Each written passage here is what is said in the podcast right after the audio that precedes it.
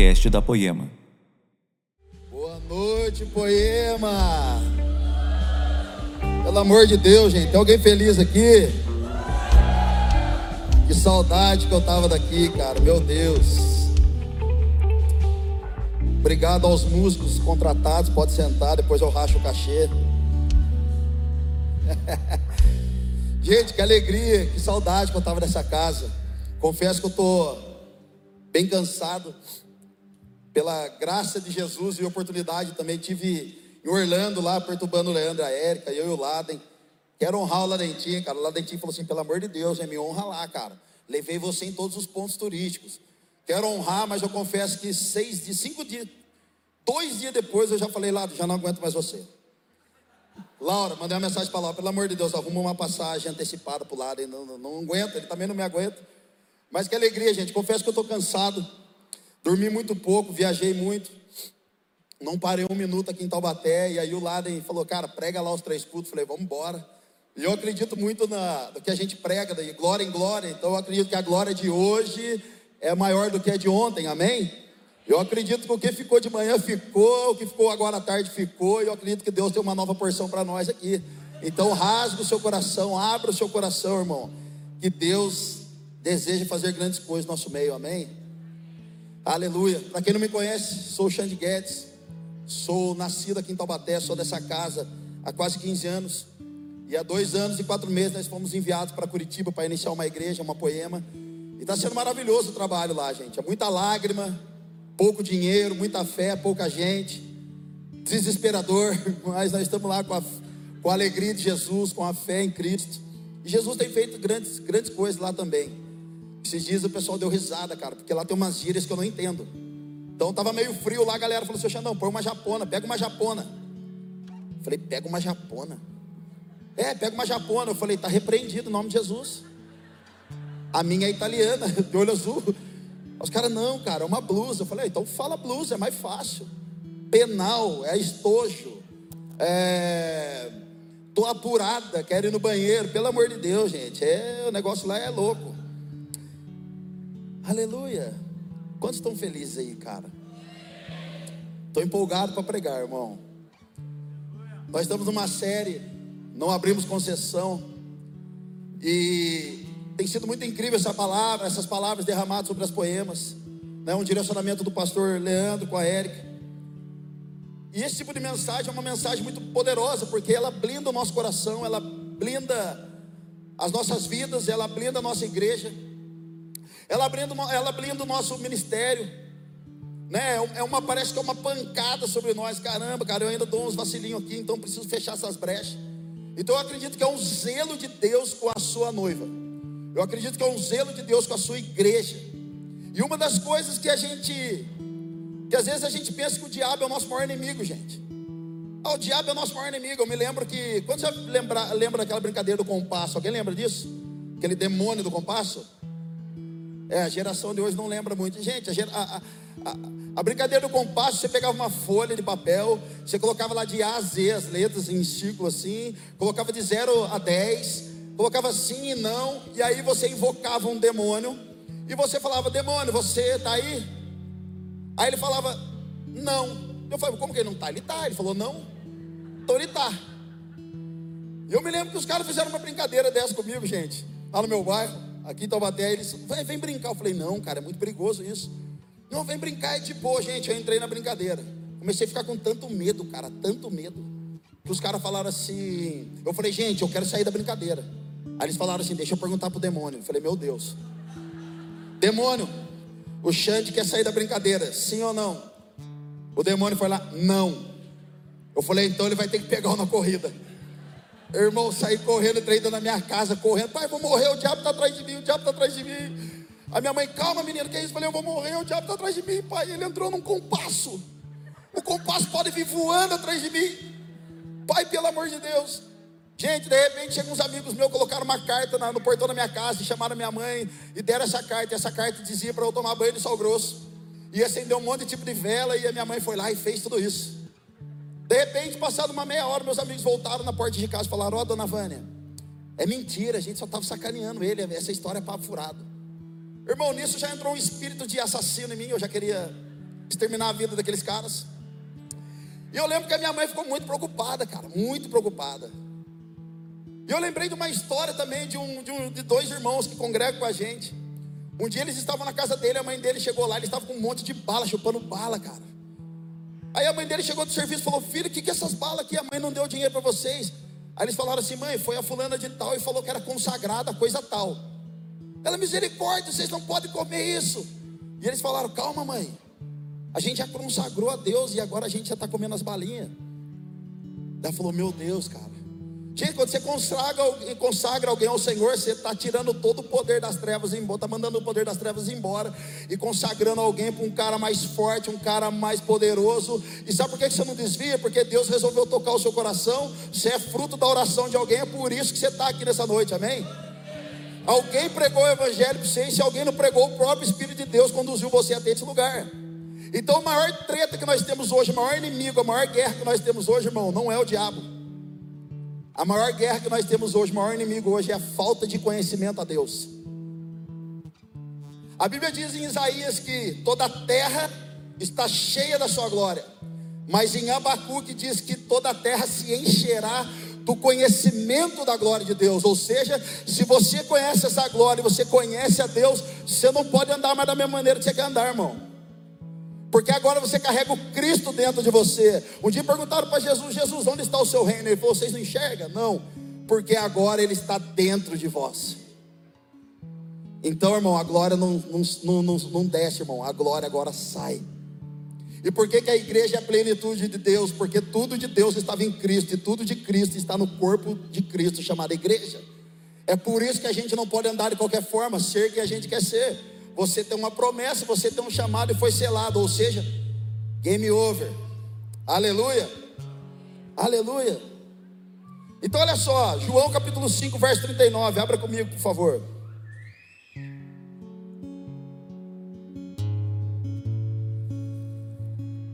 Querida, essa série está tão poderosa. E aqui nós estamos falando das vãs filosofias, os falsos mestres, falsos, falsos profetas, falsos líderes, falsas igrejas, falso tudo. E como a gente blinda disso? Como que a gente se escapa dessas coisas? Sendo uma igreja íntima. Então no céu, irmão, não é lugar de oba-oba, o céu é lugar de gente íntima.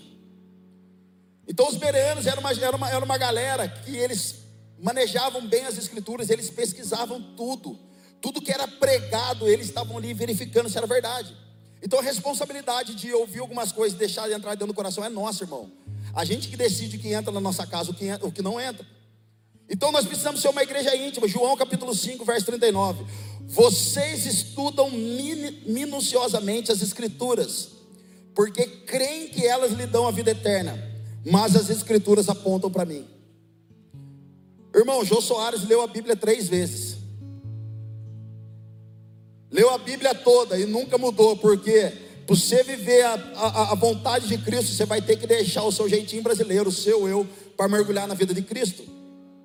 Então, olha só, as Escrituras, elas falam da vida eterna, mas as Escrituras apontam para mim, ou seja, qual é a geração de hoje? Lê a Bíblia, sabe quem é Cristo, mas eu faço do jeito que eu quero. Então existe uma mensagem, querido, que nunca mudou e ela continua ecoando até hoje. Qual é a mensagem? Arrependam-se, pois é chegado o reino dos céus. Xandão, vou ter que abandonar minha vida, Xandão. Eu estou pegando duas minas, Xandão. Vou ter que largar vai, irmão, porque para entrar no reino tem que nascer de novo. E outro, você nem é tão bonito assim, irmão. Nem Covid quis você. Nem Covid você pegou, irmão. Cara, tem uns caras que não tem beleza, mas ele tem umas meninas bonitas que namoram e casa. Irmão, você não precisa ter beleza, você precisa ter unção. Amém? Os homens aí, cara, faz um degradê da moda, irmão. Põe uma bermuda style, põe um cabelinho na ré, passa um perfuminho aqui, pelo amor de Deus. Cara, os campos estão cheios, cara. Falta os trabalhadores, pelo amor de Deus, cara. Ô macho alfa, pelo amor de Deus. Tá esperando vir quem, irmão? A Barbie num cavalo encantar, pelo amor de Deus, velho. Amém? Piazado, você que está esperando em Deus, continua. Eu vou dar um toque para você, depois arrasta para cima três vezes o cartão. Vocês acham que o diabo vai vir de chifre e rabinho, irmão? O diabo vai vir rodando o cabelo de lado. Se rodar três vezes para o lado, é pomba gira, cuidado. Ô mulherado, você que está olhando o varão aí, vê se ele primeiro ama e honra a primeira mulher da vida dele, que se chama mãe. Se não honra a mãe dele, você vai entrar separada no casamento. Ô Piazão, olha a primeira mulher, se ela honra primeiro o, o, se ela honra o primeiro homem da vida dela, que se chama pai. Então você vai ter confusão, irmão. Depois você vai vir orar para nós que o negócio está feio. Verso 40. Era só um parênteses. E no entanto, vocês se recusam a vir a mim para receber essa vida. Sua aprovação não vale nada para mim, não adianta conhecimento, porque para conhecer Jesus vai ter que entrar no coração dele. Não adianta só falar da boca para fora, irmão, para viver com Cristo vai ter que entrar dentro. Vai ter que dropar a onda chamada Cristo Jesus. Verso 42, pois eu sei que o amor de Deus não está em vocês. E por quê, irmão? Quem é aqueles que me que amam? Jesus disse: Aqueles que me amam é que fazem a vontade do meu Pai. Verso 43: Eu vim em nome do meu Pai, vocês me rejeitaram. Se outro vier em seu próprio nome, vocês o receberão. Irmão, se a gente já está sendo enganado por um monte de balela, imagina a hora que o, o, o anticristo vier. Vai arrastar a multidão, irmão. Você já percebeu que Moisés, quando lança o seu cajado, sai uma cobra? E os magos da época fizeram a mesma coisa? Já percebeu que a gente olha em língua e o diabo também? Querido, o nosso discernimento nesses dias precisa estar muito bem aguçado. Porque a pombagira está tá dançando dentro da igreja, nós estamos achando que é de Deus. Nós estamos falando para as meninas, cara, você tem que mudar de vida, porque a sua saia é muito curta, então elas colocam mais dois palmos de saia. Não adianta colocar dois palmos de saia se a pombagira não sair de dentro. Não adianta ensinar sobre casamento se o marido ainda tem concessão dentro do casamento.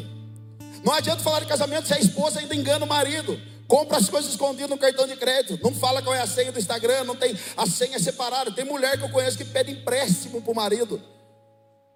Ô gente, nome de Jesus, cara. Vamos lá, alguém. Êxodo capítulo 19, verso 5. Agora, se me obedecerem fielmente e guardarem a minha aliança, vocês serão para mim um tesouro pessoal. Cara, olha que lindo, irmão. Gente, quantos aqui já viu aqueles pintinhos que ficam embaixo da asa da galinha? Vai provocar um pintinho daquele, a galinha dá um armlock no seu irmão. Ela dá uma voadora no ser. Um dia eu estava na roça, vi um pintinho assim no chão, falei, olha que bonitinho. Cara, uma galinha, ela parecia um helicóptero, mano. Acho que ela tinha uns 5 metros de largura. Cara, ela pulou na minha nuca, cara. Eu achei que era um demônio, quase deu um murro assim nela, assim, ó. E ela pulou e já voltou, tipo Matrix, assim. Eu falei, mano, essa galinha é especial, cara. É uma galinha X-Men. Vai mexer, irmão, é isso aqui. Serão para mim um tesouro pessoal. Guardarei vocês para mim. Embora toda a terra seja minha, vocês serão para mim um reino de sacerdotes e uma nação santa. Essas são as palavras que você dirá aos israelitas. Olha que maravilhoso, agora não tem um pastor. Tem pessoas que nos procuram e falam assim: Xandão, na minha igreja, da onde eu vim, é só o pastor que ora, é só o pastor que impõe as mãos, é só o pastor que ora por revelação. Só que aqui fala que é um reino de sacerdotes, ou seja, por meio de Cristo Jesus, pela fé, nós nos tornamos filhos e agora nós temos acesso liberado para entrar no santo lugar, onde os sacerdotes só podiam entrar nesse santo lugar uma vez por ano para orar a Deus, fazer ali o seu holocausto em favor da nação, para que Deus perdoasse o pecado da nação. Mas agora Deus está falando que é um reino de sacerdotes, está liberado para todo mundo que nasceu de novo e anda com Cristo entrar nesse lugar a qualquer hora do dia, a qualquer momento. O poder não está baseado no homem, está baseado na igreja. Só que o diabo que ele mais tenta nos nossos dias, o espírito de engano está todas vezes rodeando a nossa cabeça. E a única coisa que o diabo não quer que você, você saiba, irmão, que você é um sacerdote. É por isso que você fica dependendo de homens e mulheres todas as vezes. Pastor, vai orar na minha casa, irmão, ora você. Você é um sacerdote. Pastor, você pode fazer tal coisa, ora você. Pastor, você pode ir na casa do fulano de tal, ora, ora você. Você agora é um sacerdote, irmão.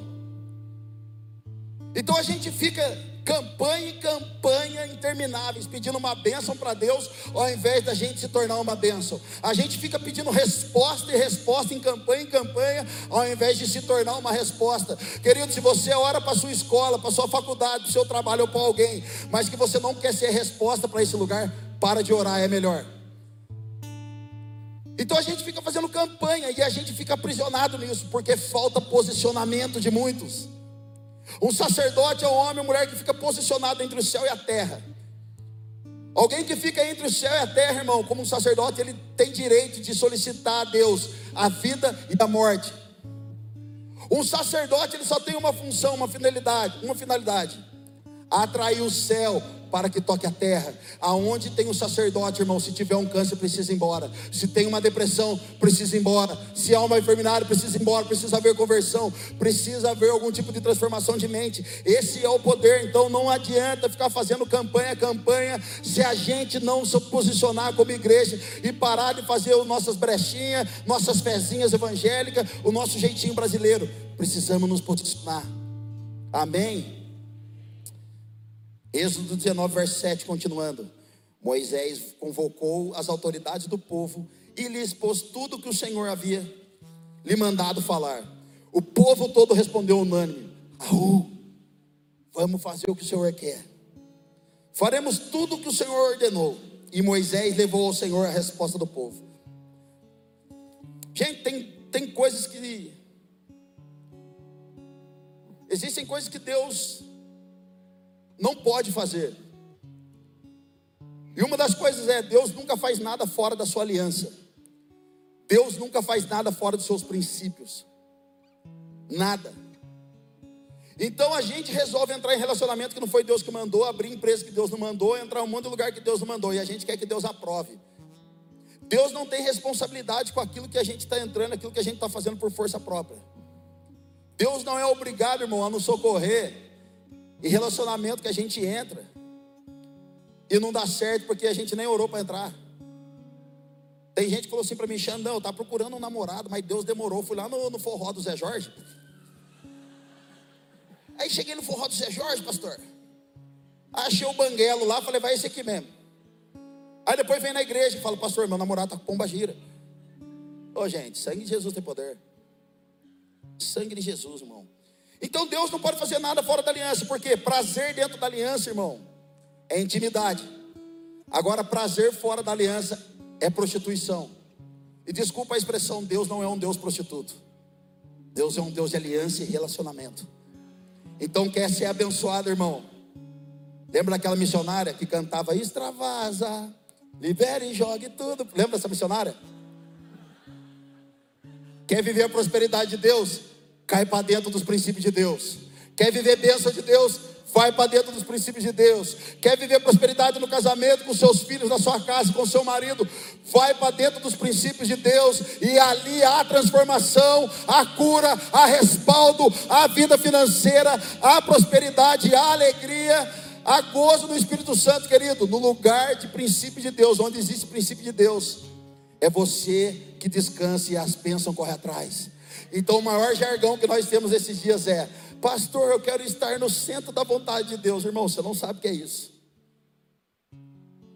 Cuidado com a sua oração. Eu me lembro quando eu falei assim: Deus, eu quero, só amo o Senhor.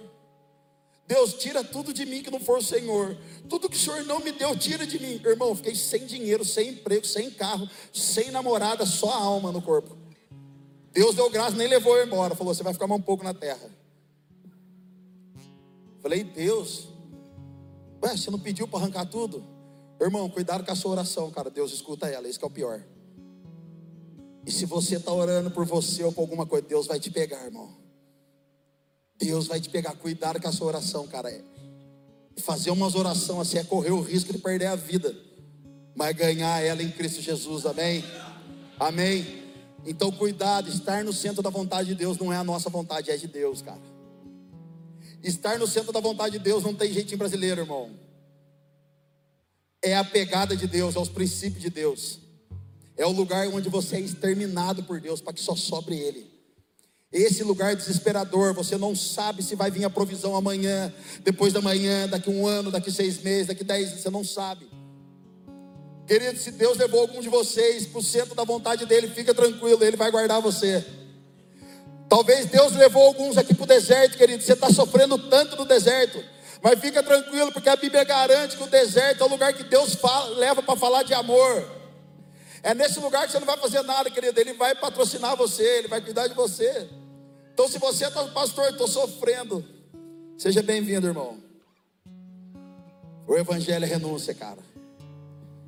A campanha de muitos de nós é subir a montanha e falar: Deus, me ajuda, me dá uma bênção. A campanha de Jesus quando subiu um monte é: seja feita a sua vontade. Ninguém sobe um monte aqui para pedir para morrer para si, irmão. A gente pede alguma coisa para Deus lá.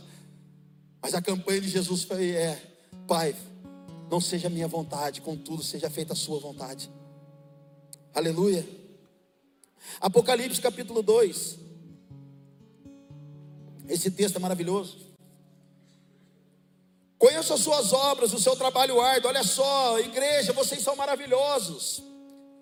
As obras que vocês fazem são incríveis, vocês são demais. O seu trabalho árduo e a sua perseverança. Sei que você não pode tolerar homens maus. Que a prova os que dizem ser apóstolos, mas não são. E descobriu que eles eram impostores.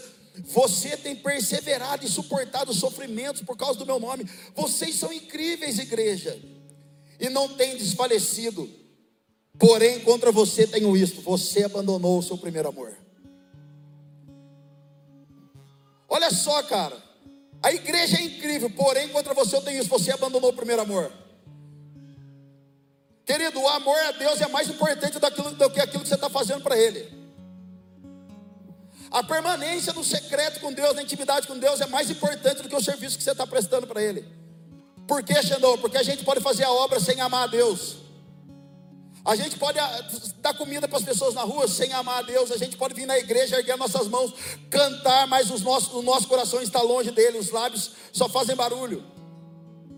Quando a Bíblia diz aqui, você abandonou, vocês eram incríveis, mas vocês abandonaram o primeiro amor. Esse abandonou significa, vocês se separaram de mim, como um homem e uma mulher se separam no casamento. Vocês se separaram de mim como um homem e uma mulher se divorciam no casamento. Querido, quando nós abandonamos a Deus, abandonamos a aliança, a gente começa a fazer coisas no automático agora, achando que Deus está abençoando a gente. Sansão foi um homem que carregava algo incrível, mas negociou com o pecado, irmão. A Bíblia diz que quando ele se levanta pela manhã, ele não percebeu que o Espírito Santo já não estava mais sobre ele. Rompeu. Uf. Quantas pessoas nós conhecemos nesses dias? Quantas pessoas nós conhecemos esses dias que carregavam algo incrível de Deus, uma unção poderosa e fresca. Quando erguia sua mão, as coisas aconteciam. Quando abria sua boca, você sentia a unção do cara. E por causa de negociar um princípio de Deus, perdeu tudo que tinha. Essas pessoas, a Bíblia diz que é impossível que elas se arrependam. Hebreus capítulo 6. É impossível que elas se arrependam. Essas pessoas agora pregam Cristo, mas não têm vida de Cristo. Elas simplesmente dizem as Escrituras que estão pregando Cristo na cruz novamente. Quantas pessoas estão fazendo a obra e não estão percebendo que o Espírito de Deus não está mais sobre ela? Querido, tem mesa que Jesus está reconciliando nós nesses dias, mas tem mesa que Jesus vai virar no chute, irmão. Mesas que têm edificado somente o ego dos homens vão ser viradas nesses dias.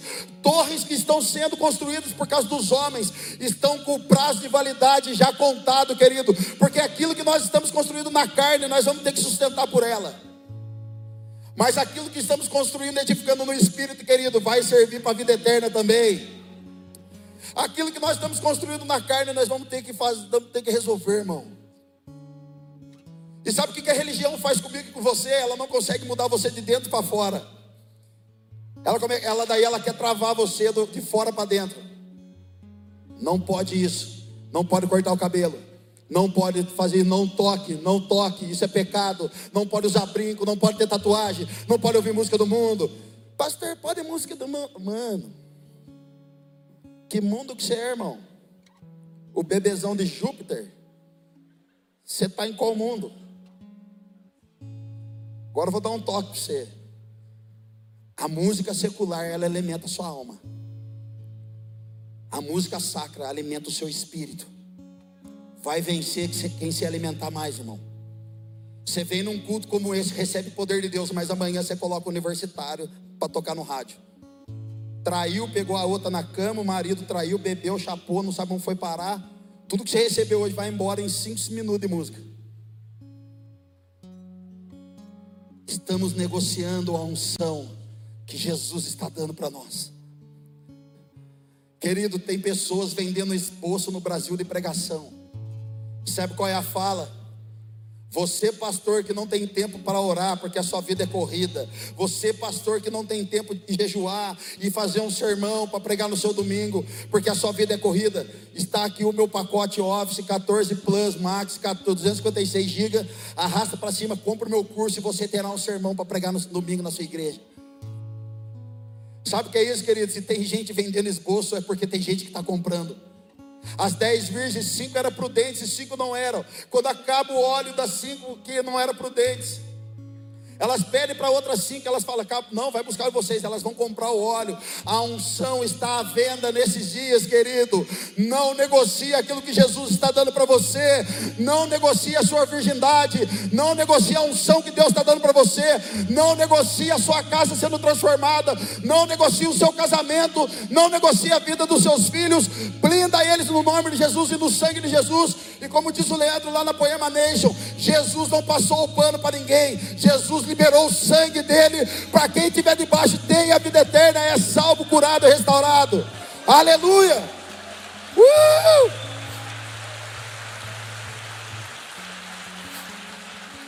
Uh! Olha para o seu irmão e diga assim para ele: Camambo. Gente, eu estou tão americanizado, você não está ligado. Eu nem sei como é que eu falo, se é português, se é espanhol, se é inglês. Cara, o Laden passava mal comigo nos Estados Unidos, cara. Falava, Laden, eu vou testar meu inglês, mas eu só sei falar cinco coisas. Cara, tinha hora que eu tava tão na unção da língua de, de inglês, mano. Que eu tava falando inglês misturado com espanhol, misturado com língua estranha, misturado com unção de Deus. Cara, eu passava perto dos americanos, os americanos, hi, eu fazia assim, ó, hi, hi, hi. Aí eles faziam assim, ó, ok. tinha hora que eu tinha vontade de fazer assim, Paulo podia, cara, eu sou crente. Ô, gente, a galera da Poema não dá, não, cara. Os caras é muito zoeira. Eu cheguei pro tio Zé agora de tarde, assim, falei, tio Zé, olha que eu tô aqui. Ó. Ele olhou para mim e fez assim: se eu soubesse que era você que vinha, eu nem vinha. Pô, não dá, cara. A galera da Poema é muito zoeira, cara. Pô, minha filha tem nove anos, gente. A Marcela pregando semana passada em Curitiba, a minha filha pegou o celular da Marcela, tirou uma foto e mandou assim: Ó, oh, pai, o estilo da gordinha. Então eu escrevi assim: você toma cuidado que ela é minha esposa, falou? Dá um tapão na orelha, menino. Ai, pai, te amo. Falei, olha só a concessão entrando já. Nove anos. Cara, a unção precisa ser preservada, ela não precisa ser trocada. Você precisa preservar o que você tem. Tempos atrás, um pai de um amigo, eu liderava esse jovem e ele parou de alguns ministérios. Eu estava cuidando dele, o pai dele me ligou e disse assim: Xandão, tudo bem? Eu sei que você gosta, é, tem vontade de conhecer tal restaurante. Eu estou ligando para convidar você para ir para lá. Por minha conta, Xandão. Eu falei, oh, que benção. Ele falou, por minha conta, cara. Eu vou pagar tudo, chama sua esposa, sua filha, está tudo incluso. Vou levar você lá, a gente vai passar um tempo junto, conversando. Eu falei, legal, e o que mais? No final ele disse assim: mas lembra do meu filho, tá? Lembra do meu filho porque ele está triste, você tem que colocar ele de volta para fazer algumas coisas. E eu lembro que com muita educação eu falei assim, meu amigo, deixa eu te falar uma coisa. Os ministros de Deus não estão à venda. Nós não estamos à venda, cara.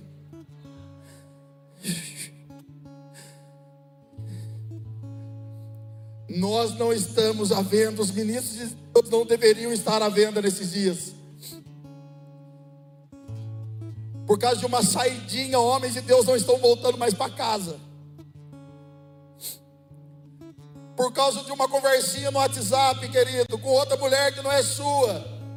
Estão perdendo a glória de Deus. Pessoas que estão mexendo com dinheiro que não são deles, estão perdendo a glória de Deus, pelo amor de Deus, não brinquem com a glória de Deus, cara, ela é muito preciosa para a gente deixar ela escapar. A nossa oração nesses dias é clamar pela glória. A gente não pode estar satisfeito com a vidinha que a gente está levando, cara. Eu sou um cara insatisfeito, irmão. Eu arrumo confusão toda semana na Poema Curitiba, sempre eu quero algo novo. Moisés era um cara insatisfeito. Moisés era tão insatisfeito que ele falou: Eu já vi, eu já vi frango cair do, do céu. Eu já vi o McLanche cair, eu já vi o mar se abrir, eu já vi as roupas crescerem no corpo, eu já vi a coluna de fogo, eu já vi a, a, a nuvem nos proteger. A oração de Moisés era: Deus, eu já tenho unção, eu já vi, o poder já está sobre mim, mas Deus, eu sou insatisfeito. O que você quer, Moisés? Eu quero a glória.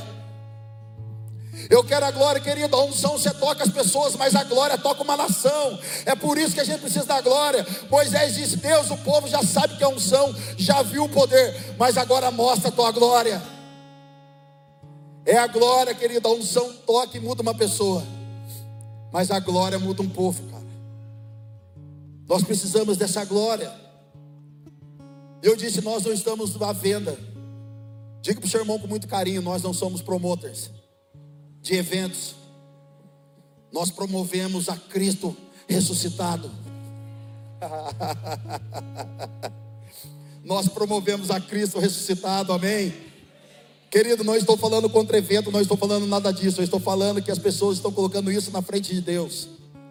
Alguns eventos estão mudando algumas pessoas, tocam a alma delas, tocam, não, não toca nem o espírito, não muda ninguém. O que muda os ambientes são homens e mulheres que carregam a glória de Deus, são esses que mudam os ambientes. Aleluia. Então não negocie, cara, pelo amor de Deus.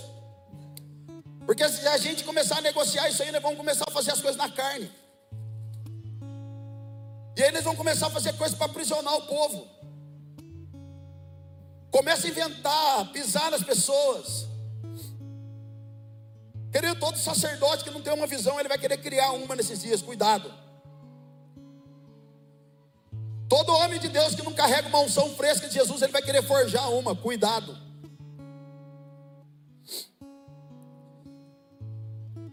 Quem fabricar, mover, vai precisar ficar criando coisas para sustentar. E sabe o que a gente vai ter que fazer, irmão? Começar a ungir chapéu para vender ele para o povo.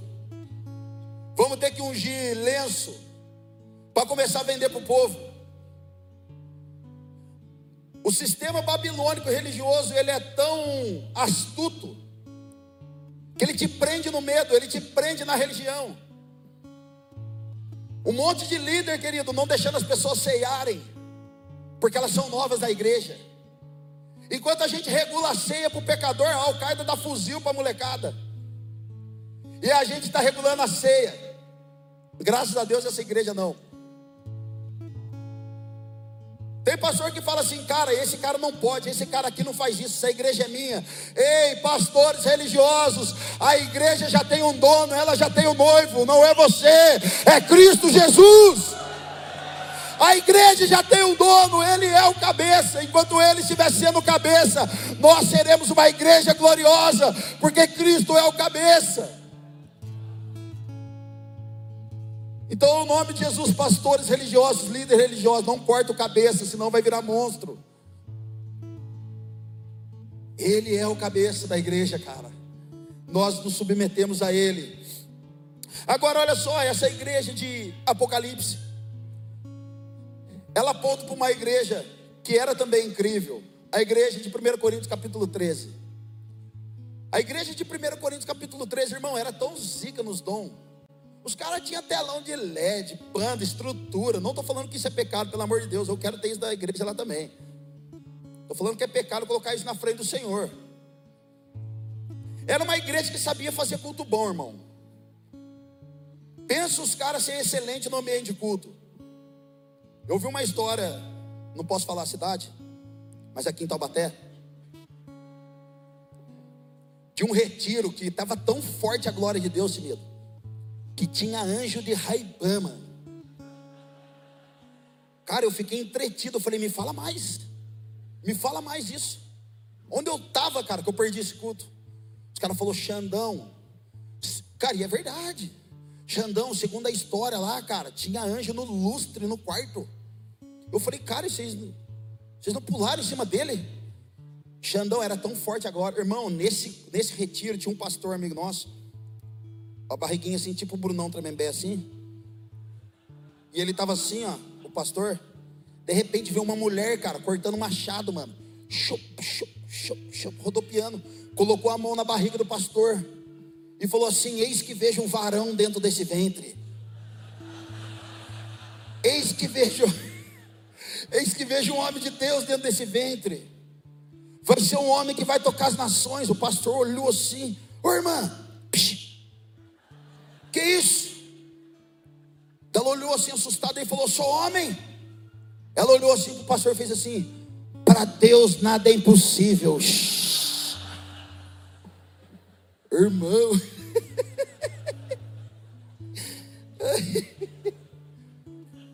Era o retiro da igreja de Atos, de, de, de Corinto. Cara, era uma igreja poderosa, irmão. Tinha revelamento, revelagem, viagem, gnomo, tinha tudo.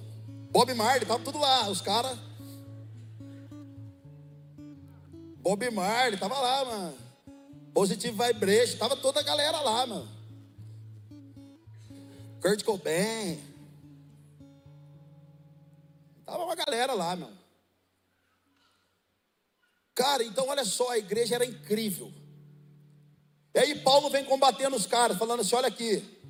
1 Coríntios capítulo 13, o amor tudo suporta, o amor tudo sofre, o amor não maltrata, o amor não inveja. Queridos, os bastidores eram zoados daquela igreja, então Paulo vem trazendo uma carta de amor para os caras. Os bastidores tinham imoralidade sexual, inveja, traição, facção, um monte de coisa. Então Paulo vem amando a igreja, dando uma carta de amor. O amor tudo sofre, tudo suporta, não inveja, não maltrata. E tem gente que quer bater na igreja em vez de amar ela, irmão. Se alguém tinha direito de bater na igreja, era Paulo, mas ele amou. Então Paulo vem amando os caras, fala, cara, não faz isso. Agora existia uma outra igreja que não tinha nada, é igual aquele, aquela musiquinha, uma casa, muito engraçado, não tinha teto, não tinha nada. Não tinha telão, não tinha estrutura, não tinha nada, cara. Os caras andavam junto. Atos capítulo 2, verso 46, 47, 48. Princípio de GC no nosso meio. E ali a Bíblia diz que os caras andavam junto em unidade, partiam do pão. Tinham comunhão. Um só pensamento, sinceridade de coração, adoração um pensava no outro, e ali Deus via que era bom, então Deus mandava um por dia, aos quais iam sendo salvos. Por que, que Deus não fez isso na igreja de Corinto, irmão? Porque a igreja de Corinto poderia ser bom no que fazia, irmão, mas os princípios na raiz não existiam. Unidade, fé, comunhão, sinceridade de coração e uma das coisas mais importantes que a gente prega na poema, a mesa. O homem quebra o princípio da mesa, da intimidade e o relacionamento com Deus em Gênesis. Deus agora lá em Êxodo estabelece a primeira reconciliação, tipo, coloca a mesa para os sacerdotes. João capítulo 6 diz que Jesus é o pão que desceu do céu. João capítulo 6 diz que ele é o pão que desceu do céu. Então Jesus faz o que com os discípulos? Prepara uma mesa. Parte do pão, parte da sua alegria do seu coração, parte ali a, a sua tristeza, a sua angústia de morrer até na cruz. Em Apocalipse diz que nós, Deus não está esperando a gente para o próximo culto, querido, mas Jesus irá esperar a gente para um banquete, onde será o maior evento de toda a terra o casamento do cordeiro com a sua noiva.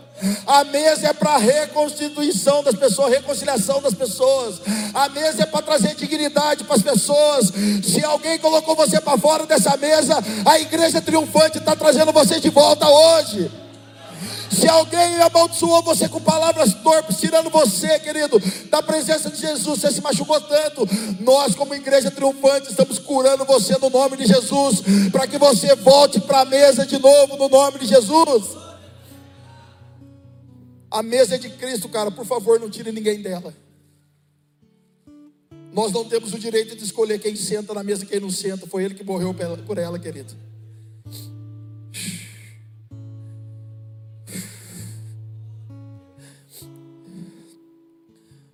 Cara, muitos de nós essa noite aqui é tão macho e tão brabo, irmão, para pecar, que você deveria ser brabo mesmo para entregar a sua vida para Jesus hoje, cara e abandonar essa vida maldita de pecado, porque Jesus quer restituir você. Você deveria erguer sua mão, cara, e falar: Eu quero esse Cristo, eu quero mudar de vida, eu não aguento mais isso. Somos corajosos para pecar, mas somos fracos para entregar nossa vida para Cristo e viver por Ele. Quero ver se tem corajoso aqui hoje, irmão. Se você tiver aqui, já ergue a mão, já, já quero ver. Tem alguém aqui?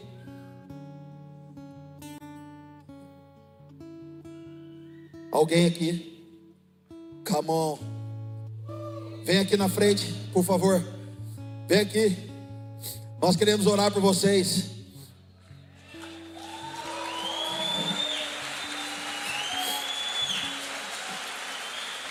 Querido, não tem nada programado aqui não, cara.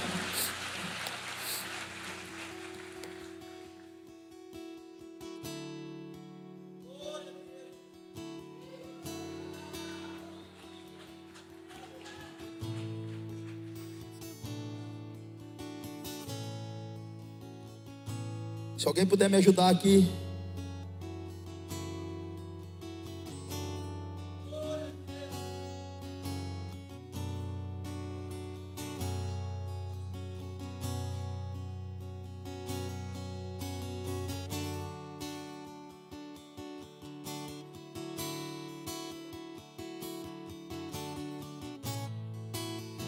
Querido, se tiver mais alguém, pode vir aqui, né? Não estão nem aí não, irmão.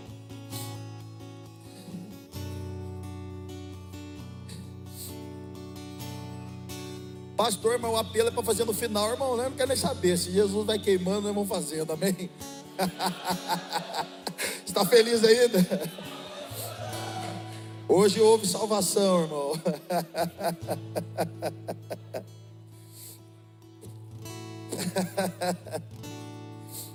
uh.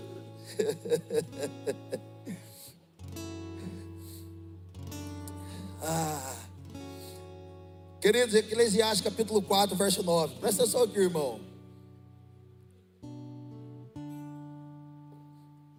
Eclesiastes capítulo 4, verso 9. É melhor ter companhia do que estar sozinho, porque é maior a recompensa do trabalho de duas pessoas. Se um cair, o amigo pode ajudá-lo a levantar-se, mas pobre do homem que cai e não tem quem o ajude a levantar. Irmão, você precisa de alguém, cara, você não é ilha. Para ficar vivendo sozinho. Você não é ilha para ficar fazendo, fazendo as coisas sozinho, andar sozinho, irmão. Cara, Marcela, a gente ganhou. Eu não sei se contei esse testemunho agora. Ou foi de tarde. Já estou tão perdido, irmão. Que eu estou meio americanizado, os horários estão tá meio esquisitos para mim. Gente, depois se vocês puderem pegar o nome das pessoas que estavam aqui, por favor. Cara, olha só, a Marcela, a gente ganhou uma casa lá, o irmão falou, Xande, vai você na praia com a Marcela curtir lá, dar um rolê, vocês e família. Eu falei, amém. Cara, a Marcela postou uma foto da piscina de repente. Alguém falou, oi pastor, você está na onde? Ela falou, estou em Guaratuba, na praia, irmão. Em uma hora e meia tinha cinco famílias de líder lá. Parecia gnomos, Protas, Smurf. O que, que vocês estão fazendo aqui? Eu vim namorar com a minha esposa aqui. Falou, não, a gente veio para ficar junto. Falei, mas não era hoje para vocês ficar juntos, é outro dia. Irmão, se você decidir andar em família espiritual, perdeu a sua vida. Cara, os caras vão na minha casa, toma meu todinho, irmão. Cara, se você tem 40 anos para baixo, você é dessa, você é só, o seu paladar é infantil. Você come pandangos, você toma Yakut. E agora que nós ficamos mais experientes, o Yakut não é de um, né? A gente põe 5, 6 no copo e toma no Gucci. É ostentação, né? Eu chego lá em casa para Marcela falou, hoje eu vou ostentar. Ela falou o quê? Vou tomar seis Yakult no copo. A ostentação nossa é tomar um monte de Yakult, porque minha mãe só falava, é só um, senão dá dor na barriga. Eu não é? Eu sou da época que o carrinho de Yakult passava na rua, lembra? Você pegava fiado, cara. Pegar fiado, hoje o acute fale.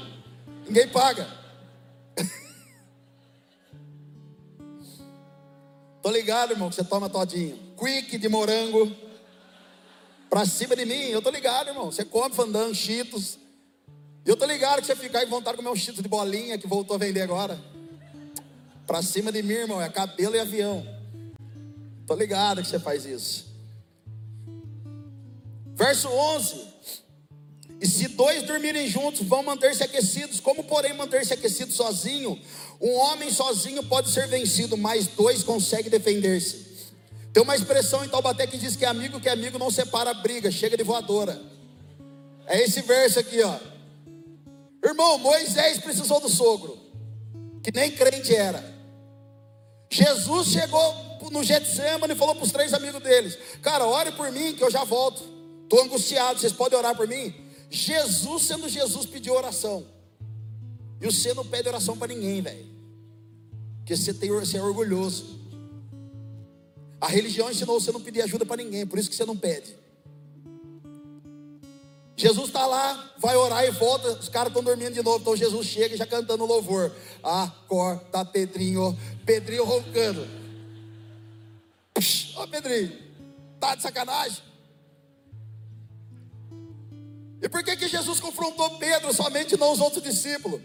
Porque Pedro foi o único que tinha revelação de quem era o Cristo. Querido, se, você tá, se Jesus está abrindo seus olhos nessa noite, você está tendo a revelação de quem é o Cristo, o diabo vai tentar você para você perder essa revelação. O diabo só tenta quem tem revelação, irmão. O diabo foi para cima de quem? De Eva, porque Eva tinha revelação? Não, mas quem que Deus cobrou? Adão. À medida que Cristo é revelado para você, é medida que o diabo se levanta ainda mais. E por que, que ele se levanta, Xandão? Porque o papel do diabo é que você não consiga transmitir a revelação de quem Deus é. Quem que chama você de evangélico? Revista Veja, fantástico. A Bíblia chama você de filho de Deus. Aleluia. Aleluia. Mas Xandão, eu ainda sou travado com algumas pessoas. Tem uns irmãos que é esquisito. Irmão, você já percebeu que na igreja não tem gente feia? Já percebeu que tem gente exótica? Você já percebeu que Jesus não teve uma banda de louvor? Já parou para pensar nisso? Jesus falou: vou para a cruz, mas banda de louvor não dá para ter, mano. Os músicos é terrível. Eu já fui músico aqui, gente, é terrível. Você já percebeu a sabedoria de Jesus? Quem não vai casar agora, vai casar quando a noiva estiver gloriosa? Ele falou: quem vai dar teletrabalho para você, marido e mulher, vocês agora. Eu sou inteligente, vou casar com a noiva quando ela estiver gloriosa, não vou ter problema com ela. Olha só o papo de Jesus.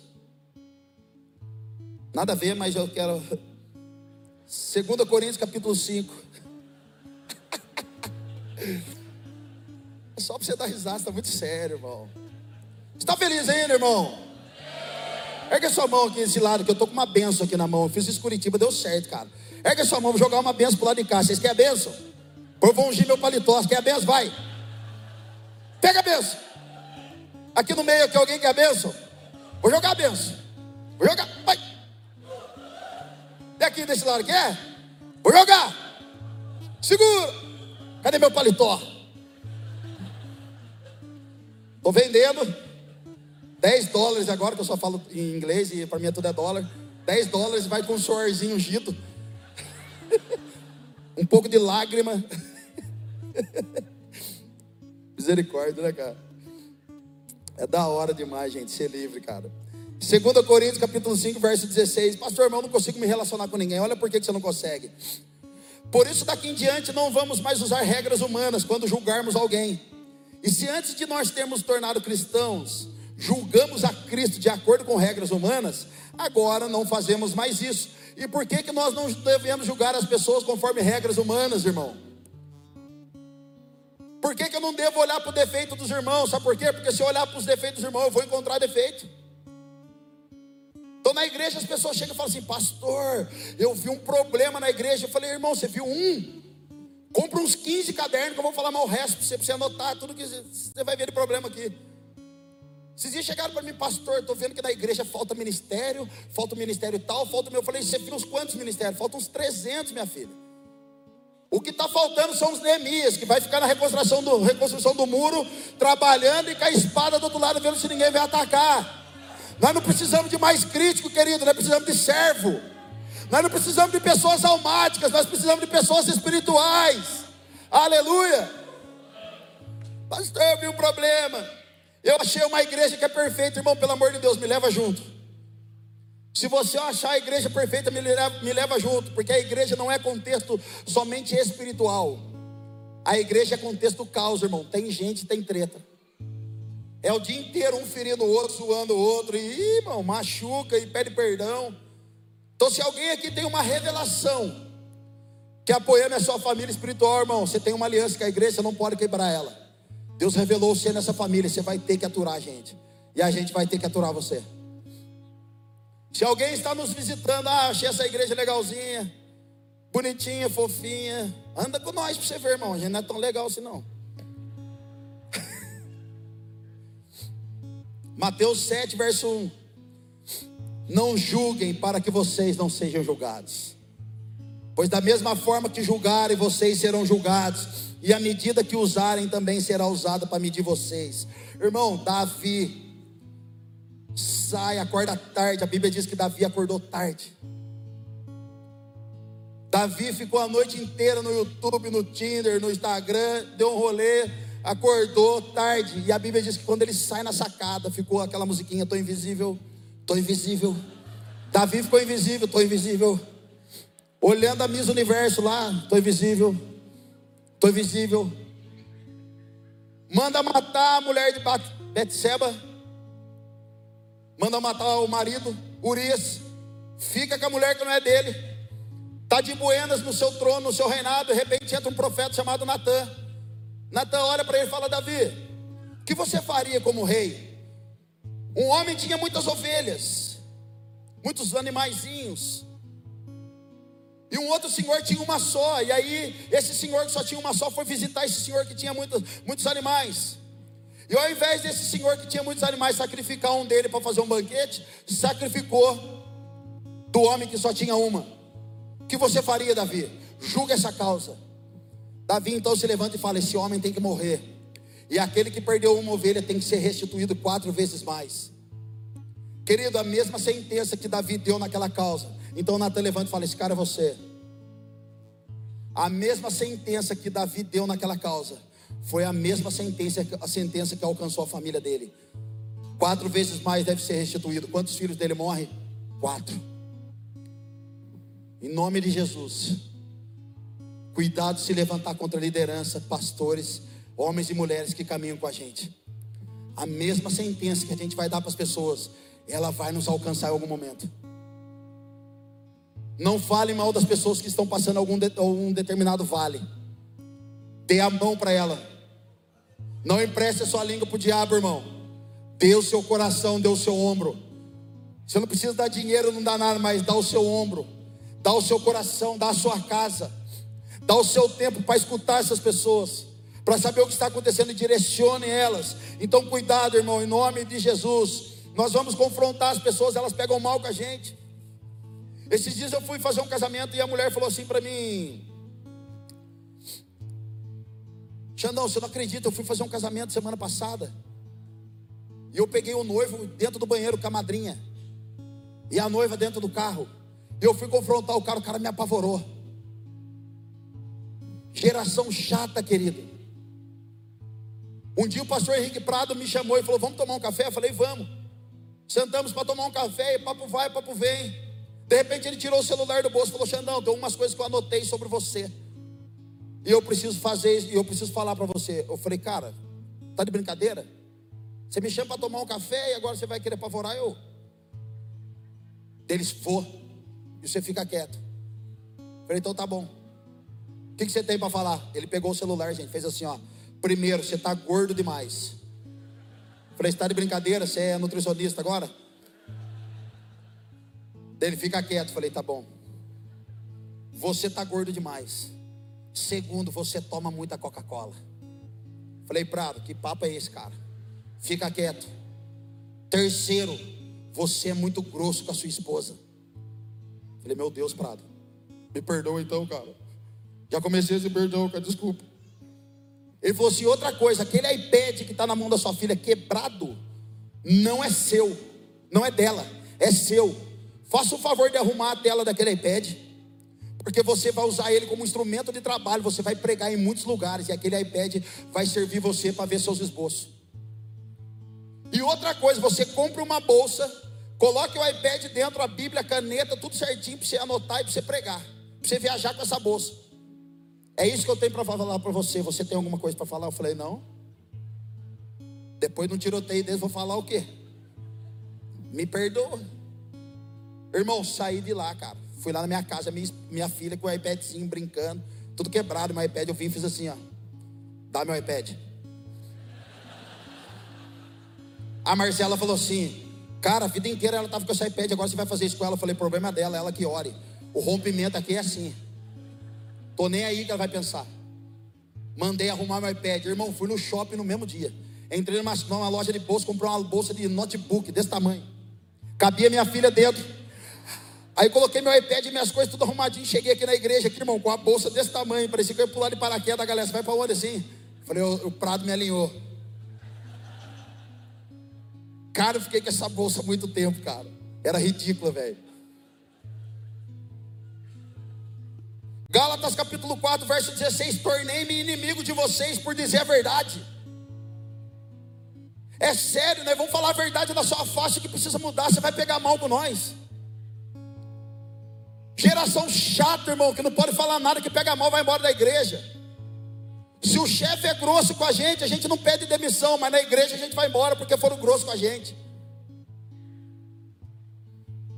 Geração insuportável, irmão. Tudo fere, tudo machuca, tudo não pode. Não fala assim comigo. Quem é da época do mertiolate aqui? Quem é? Ergue a mão. Lembra daquele negócio? Criado com enxofre. Criado no ar com uma pitada de participação de Satanás. Alguém lembra disso? Hoje o filho cai no chão, rala o joelho, a mãe passa Nutella. Na minha época, irmão, o pai falava assim: fica quieto que vai vir o mertiolate. Irmão, derretia a rótula do joelho. Você andava seis meses mancando depois do mertiolate. Quando você via aquela esteirinha satânica vindo assim, ó. Diga, mãe, não. Quando era. E a mãe falava assim: segura ele. Lembra, Vandeco?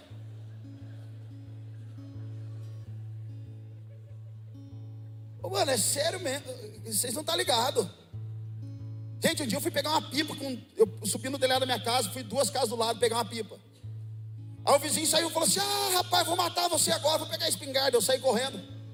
Quando eu cheguei em cima da garagem da casa do vizinho, eu caí, irmão. Fiquei pendurado, só com as pernas se balançando. Aí eu levantei, não sei da onde eu arranquei força, saí correndo, pulei para dentro da minha casa, a minha perna que abriu um rasgo aqui, ó. Sangue para todo lado. A minha mãe, pelo amor de Deus, moleque. Leva para o hospital, preciso tomar ponto, meu pai. Seu animal. A minha mãe, pelo amor de Deus, olha o que aconteceu. Meu pai, não foi nada.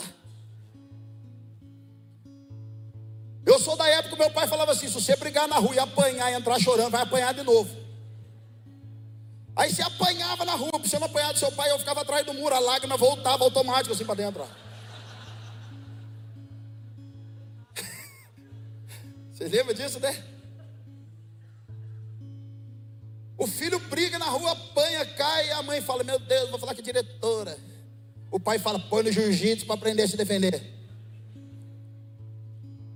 Porque uma mãe, cara, ela nunca deixa o filho para a cruz, mas o pai deixa. Se dependesse da mãe de Jesus, não queria para a cruz, mas o pai, Deus Pai disse: Ele vai, porque a minha vontade é que o filho seja arrebentado. Papai e mamãe, deixe os seus filhos crescer. Deixe o seu filho se virar um pouco. Uma geração que não consegue resolver problemas, e por não conseguir resolver problemas, dá depressão e tenta o suicídio e acaba até se suicidando. Querido, na minha casa é mil graus. Eu falo para Malu, pega a vassoura e vai ajudar sua mãe pai, mas é muito difícil. Não é, vai aprender agora. É só falar que não vai ter iPad e brincar na rua, já era. Já virou super apóstolo da vassoura. Querido, deixa eu dizer um negócio para vocês. Um dia Jesus está lá no discipulado, está pregando numa igreja como essa. De repente vem a mãe de Jesus. Vai lá e fala para Jesus que quem está aqui é a mãe dele. Veja se ele já tomou o todinho.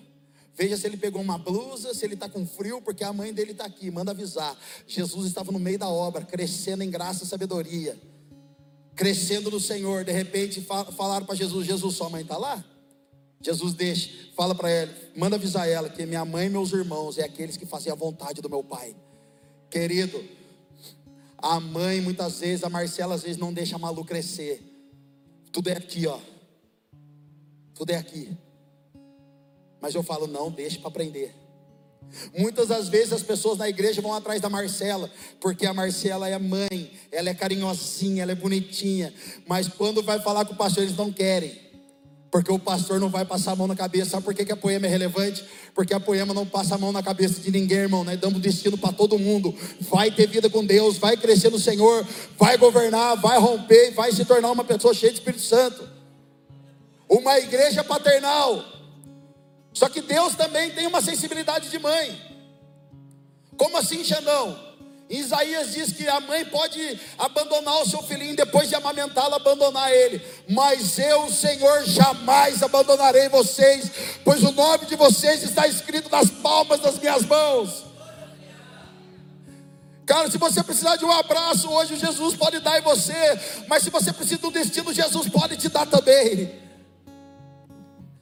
A igreja paternal, cara, ela não passa a mão na cabeça, ela dá destino. A afronta, cara, é para parar você. Mas o confronto é para dar destino profético para você. Quem te afronta quer te parar muitas vezes, mas quem quer confrontar você, ele deseja que gere uma crise em você, e toda crise é, é para fazer você sair do seu lugar e avançar. A crise não é para paralisar ninguém, a crise é para fazer você avançar. Se você tem uma crise no casamento, você precisa sair desse lugar. Se você tem uma crise financeira, você precisa sair desse lugar. Se você tem uma crise de identidade, você precisa sair desse lugar. Se você tem uma crise com a igreja de Deus, deixa eu falar, se relacione com as pessoas, porque é aquilo que você veio buscar buscar de resposta, às vezes está ao lado, do, do, está no seu irmão ao lado. Se você vem buscar uma instrução de Deus, às vezes está no relacionamento que você precisa ter com o corpo.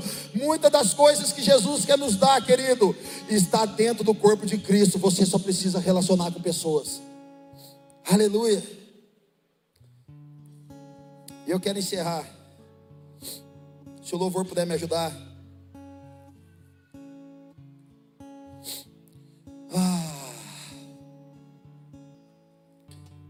Deuteronômio 29, verso 12. Cara, isso aqui é uma palavra para nós, cara. É uma palavra de Deus para nós nessa noite. Vocês estão aqui presentes para entrar em aliança com o Senhor, o seu Deus. Aliança que Ele está fazendo com vocês hoje, selando-a sobre juramento, para hoje confirmá-los como seu povo para que ele seja o seu Deus, conforme ele prometeu e jurou aos seus antepassados, Abraão, Isaque e Jacó. Verso 14: Não faço esta aliança sobre juramento somente com vocês, que estão aqui conosco na presença do nosso Deus, mas também com aqueles que não estão aqui hoje. Até aí. E eu quero encerrar. Olha só, cara. Não faça essa aliança somente juramento, sob juramento somente com vocês que estão aqui hoje, mas também com aqueles que não estão aqui hoje. Cara, olha o tamanho da vulnerabilidade, da graça e do amor de Deus. Todo mundo aqui nessa noite está tendo o privilégio de se fechar na aliança com o Senhor. Todo mundo nessa noite está tendo uma oportunidade de abandonar a sua vida de pecado, abandonar o seu eu e mergulhar na vida de Deus. E a vulnerabilidade e a graça de Deus é tão poderosa que Deus está afim até de fazer aliança com quem nem está aqui. Ou seja, nós estamos aqui, estamos fechando uma aliança com o Senhor, sob juramento. Aqui Deus diz: vocês serão meu povo. Eu serei o seu Deus. Mas aqueles que entrarem ali também se sentirão em casa e também farei uma aliança com eles. Ou seja, irmão, começa a interceder pelos seus familiares. Ainda que eles tenham um Deus que eles não conheçam, ainda que eles tenham uma ideia sobre o que é Jesus, sobre quem é, a partir do momento que eles entrarem aqui, sentirem o amor de vocês, sentirem o clamor da igreja, também será feita uma aliança com eles. Deus não abandona os seus, irmão. Existem algumas pessoas nessa noite precisa entregar a vida para Jesus. Alguns fizeram publicamente, uma decisão que estava dentro do coração deles. Outros precisam trazer o renovo na sua aliança, irmão. Talvez essa semana você deu uma saidinha, falou: Eu não aguento mais. E Jesus trouxe o Senhor hoje à noite aqui para provar do amor da aliança com você novamente.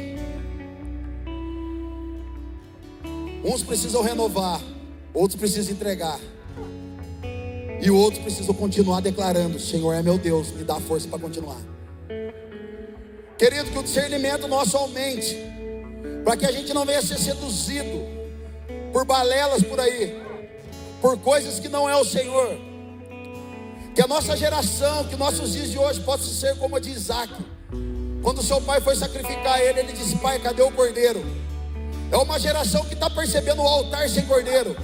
É uma geração que está percebendo louvor sem incenso. É uma geração que está percebendo que as palavras não têm vida de Deus, mas isso só engrandece ao homem. Querido, uma geração sensível à voz de Deus. A minha oração nessa noite é para que os seus olhos destravem, que os seus ouvidos venham a ser destapados e o seu coração volte a queimar como nunca antes. A mesa está posta, irmão. Você só precisa sentar nela de novo. Você só precisa se relacionar com alguém de novo. Você só precisa parar de ser mimimi. Porque dentro de uma família espiritual, cara, nós vamos ter os nossos atritos, mas vamos ter os nossos dias de glória também. Já dizia um profeta aí, dias de luta, dias de glória. Eu não sei o que você precisa fazer, irmão. Eu não sei se você precisa renovar. Eu não sei se você precisa chorar.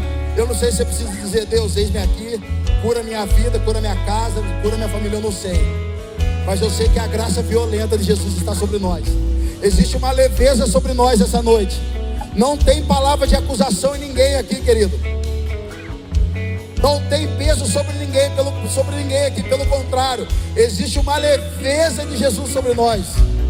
Existe uma graça violenta sobre nós. Não há ninguém para te condenar nessa noite. Não há ninguém para condenar o que você tem vivido nessa noite. Pelo contrário, existe graça e a graça é tão poderosa, porque a graça te tira do pecado rápido e te insere no reino de novo. A graça te reposiciona de novo. Então essa graça estabelecida aqui, irmão, é para reposicionar você novamente. É para te tirar do pecado mais rápido e te inserir mais rápido ainda no reino de Deus. Essa é a graça de Jesus. Curva seus olhos comigo, em nome de Jesus. Coloque a mão no seu coração. Pai, fim da tua aliança, fim da tua presença em nós. Pai, aguça o nosso discernimento, Pai. Aguça a sabedoria em nome de Jesus. Pai, que o Senhor não permita que nenhum de nós se perca, Senhor. Como diz a sua oração em João 17, que nenhum de nós se perca. Que a nossa oração a Ti é, Deus, nós não perdemos nenhum dos nossos irmãos, eles estão aqui. Senhor, que essa graça venha sobre nós violentamente, trazendo restauração da aliança, restauração do sacerdócio, restauração da família, restauração dos filhos, restauração das nossas vidas em nome de Jesus.